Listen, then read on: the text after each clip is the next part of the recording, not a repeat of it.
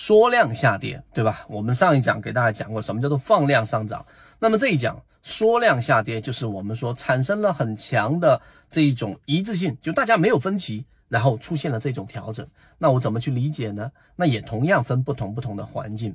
放量上涨，大家听了之后就知道这就是真实的交易；而缩量下跌，大家要首先明确第一点，也就是说这个缩量所导致的、所产生的原因，是因为这里面的交易者他们产生了很强的一致性，这个一致性呢就是不看好，对吧？所以当在不同的位置上，它这个呃所表现的本质是什么呢？第二点，我们给它做一个分类。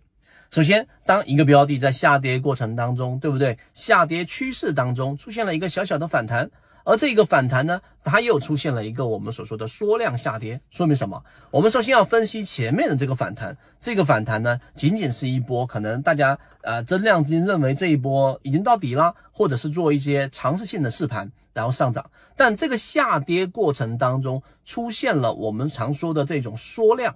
那么这种缩量就是一致性，这个一致性其实就没有产生巨大的分歧，说明什么？说明这一个调整实际上还是原有的那些做做多的这一种资金还是不愿意卖出这一个标的的，所以这种缩量下跌其实是作为上升回档当中的一种比较稳健的形态。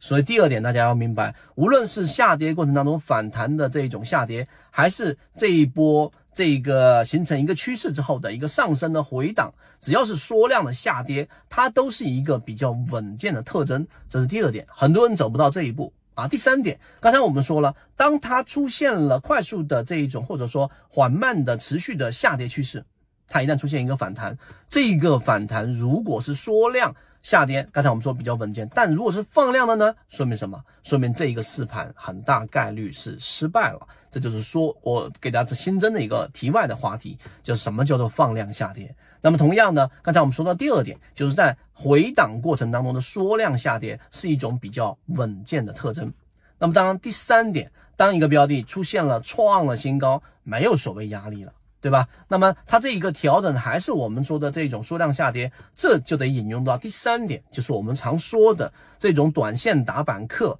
也就是说你想做妖股，其实连板成妖，对吧？那实际上它最好的这一种成交量模型，我们给大家讲过，上涨时候一波上涨放量，下跌缩量，上涨放量，下跌缩量，这是一种最好的形态。所以，当一个标的创了历史的新高的时候呢，它出现了一波调整，是属于缩量调整的。